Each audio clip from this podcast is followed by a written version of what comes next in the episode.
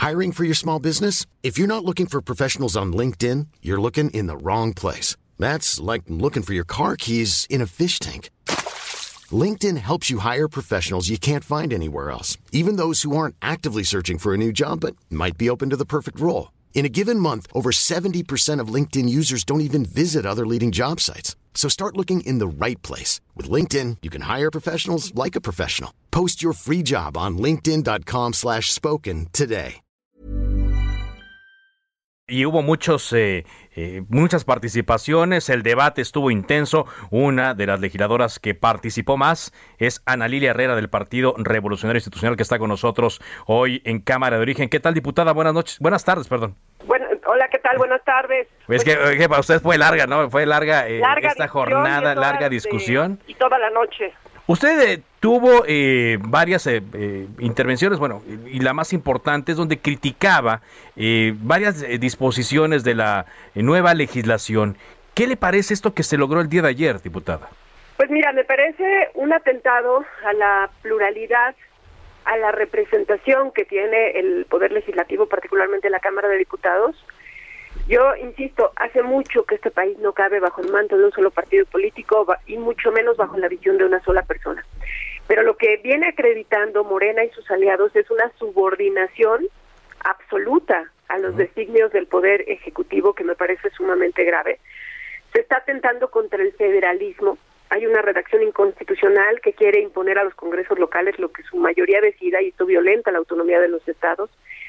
Quieren que la- el juicio político y la declaración de procedencia puedan iniciarse con datos o con indicios como elementos de prueba, imagínate, vulnerando así pues principios como la presunción de inocencia, el debido proceso o el respeto a los derechos humanos. En fin, es, es una ley otra vez que seguramente será impugnada. Hay que ¿Va a recordar ser impugnada? ¿Esto, podemos decirlo ya? ¿Sí? Pues seguramente va a ser impugnada. Estamos eh, analizando todos los mecanismos, pero pues es francamente inconstitucional, violatoria de la autonomía de los estados. Eh, yo, yo te diría, en, en resumen, esta ley está pensada para ser una herramienta de, de control político de, de este gobierno. Y me parece, o sea, me parece que a falta de resultados, pues lo que están buscando es eh, venganza y sometimiento. Venganza y sometimiento, así, así de fuerte y de claro. Pues así de fuerte, así de fuerte.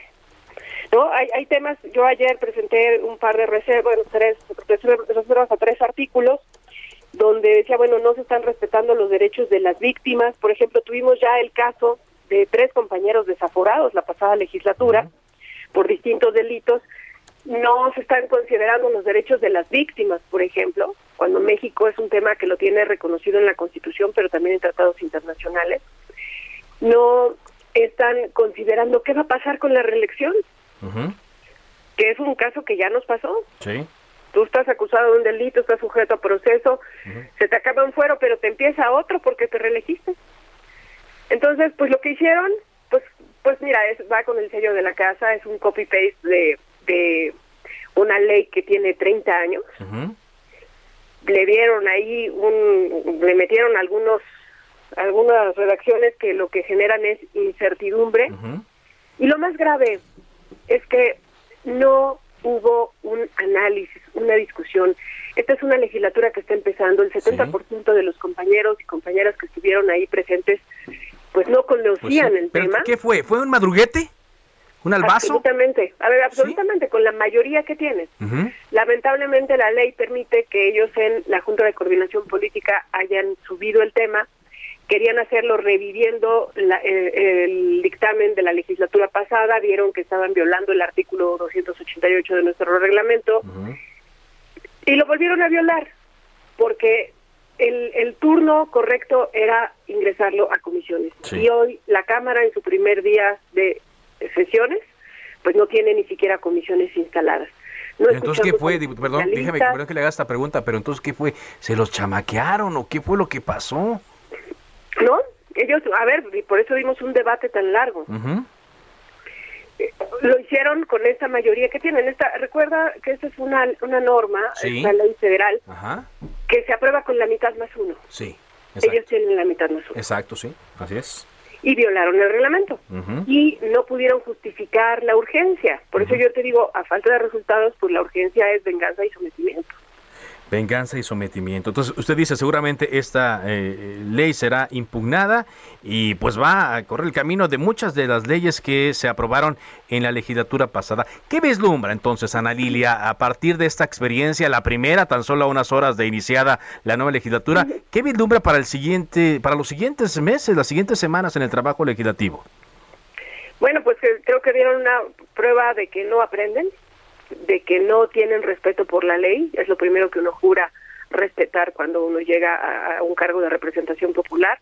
Y bueno, pues sin duda nosotros agotamos todos los mecanismos legales ayer, por eso dimos esa discusión, por eso presentamos propuestas para que pudieran escuchar que se mejoraba, o sea, no somos solo, no somos solamente un dique como oposición, porque numéricamente tampoco nos da, sí somos una oposición que está todo el tiempo eh, proponiendo, lo acreditamos ayer, hicimos propuestas muy concretas, el grupo parlamentario del PRI hizo una serie de propuestas muy serias, eh, el PAN también, el PRD, Movimiento Ciudadano, pero bueno, pues lamentablemente los oídos de la cuarta transformación son oídos que, que responden a la sumisión y son sordos a cualquier otra razón. ¿Considera, estoy platicando con Ana Lilia Herrera, diputada federal del Partido Revolución Institucional, ¿considera que se inició con el pie izquierdo esta legislatura?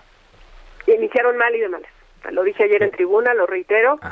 Y bueno, pues... ¿Pero usted considera que ellos, el Morena y sus aliados? Por supuesto, por supuesto. Ahora... a ellos me refiero. Hoy eh, también, eh, incluso en la mañanera, se habló del debate, se habló de lo que dijo Alejandro eh, Moreno. O sea, quiere decir que llamó la atención ¿no? lo que ocurrió la noche y en las primeras horas de la madrugada de este día jueves 12 de septiembre en la Cámara de Diputados. Pero pues pareciera que van con, la intención que los vimos en la legislatura pasada de ir pues aplanadora, ¿no? Atropellando, pero atropellando la ley. O sea, no, no es una aplanadora con votos. Están atropellando los procedimientos legislativos. Hay jurisprudencia de la Suprema Corte de Justicia y yo te recuerdo, tienen 10 más de 10 leyes impugnadas de la pasada legislatura justamente por este desaseo legislativo. ¿no? Ayer decía, ayer un compañero, me parece que del PAN, parafraseaba a Porfirio Muñoz Ledo cuando decía, qué manera de legislar. No podemos permitirlo, hay mecanismos legales, seguramente pues estarán agotando. Yo lo que te diría es que este bloque opositor que conformamos eh, diputadas y diputados del PRI, del PAN, del PRD, nos mantuvimos congruentes. Y también se sumió, cuando menos en la votación en contra Movimiento Ciudadano. Ayer. Sí, claro, lo, cual es muy valioso, pero no nos alcanzó. 273 votos a favor y 220 en contra. Es decir, ahí hay 53 votos que, que de verdad pues son muy delicados. Es lo que decidió la gente en las urnas. Hay, tienen una mayoría, no necesitaban este cochinero, perdóname que lo exprese así, no necesitaban hacer un cochinero legislativo para aprobarlo, pudieron escuchar a la sociedad, pudieron mejorar su propuesta, como te digo, lo que lo que revivieron fue una ley, la ley vigente que tiene procedimientos previstos hace más de 30 años, cuando hoy México tiene muchos mecanismos de respeto a los derechos humanos. Entonces, bueno, pues aquí está el afán autoritario de la 4T, eh, pues vamos a seguir trabajando, se fue al Senado. Sí, se va al Senado. ¿Usted cree que el y Senado, el Senado sí se turnó a comisiones, ¿qué tal? Ahí sí. Ahí sí. Ahí sí se va a comisiones, cosa que no pasó acá. Cosa que no pasó acá. Ajá. ¿Cuándo quedarían conformadas las comisiones en el Congreso de la Unión? El plazo, legal, más bien. el plazo legal es el primer mes. El primer mes. Este primer mes, así es. Bueno, pues eh, interesante, ¿no? De, de, de, hablar. Se mantiene el fuero del presidente de la República, digo, para que no nos vengan a decir estas mentiras que repiten tantas veces que las quieren convertir en verdad. Se mantiene el fuero. Eh, de acuerdo a lo que se aprobó ayer, el fuero del presidente se mantiene. Está intacto. Se llama inmunidad procesal. Inmunidad procesal para el presidente de la República. Eh, esta fue la primera prueba para el bloque opositor como decíamos, pues les madrugaron, les... Eh, a ver, y aguantamos, el debate, el debate fue tan largo, toda la noche prácticamente, por todas las reservas que inscribimos como bloque opositor. Sí. Y ahí estuvimos al pie del cañón, querían que las bajáramos, no las bajamos, presentamos todas las reservas que traíamos, porque esa es nuestra responsabilidad con la gente que nos dio su confianza. Usted nos decía, ¿no? La vez pasada que platicábamos que iban a pelear con uñas y dientes. Pues ahí estuvimos con uñas y dientes Lamentablemente los votos no nos dan, pero bueno, pues esto no se acaba aquí. Tenemos afortunadamente mecanismos constitucionales pues para impugnar no solo lo mal hecho, sino lo mal intencionado. Pues no le tiran los votos, pero van a dar la batalla todavía. Diputada Ana Lilia Herrera, gracias por tomarnos esta llamada. Al contrario, muchas gracias. Buenas tardes. Buenas tardes. ACAST powers the world's best podcasts. Here's a show that we recommend. The Real Housewives is a guilty pleasure for most, but if you're looking to not feel guilty about that pleasure, tune in to Everything Iconic with me, Danny Pellegrino, where I break down all the messy moments and behind the scenes antics of Bravo's popular franchise. And on Everything Iconic, I also interview celebrity guests like Kelly Ripa, Kiki Palmer, Drew Barrymore, Cameron Diaz, and more about their guilty pleasures, their past work, and so much more. So if you're pop culture obsessed and find yourself watching way too much reality TV like me, tune in to Everything Iconic with Danny Pellegrino wherever you listen to podcasts.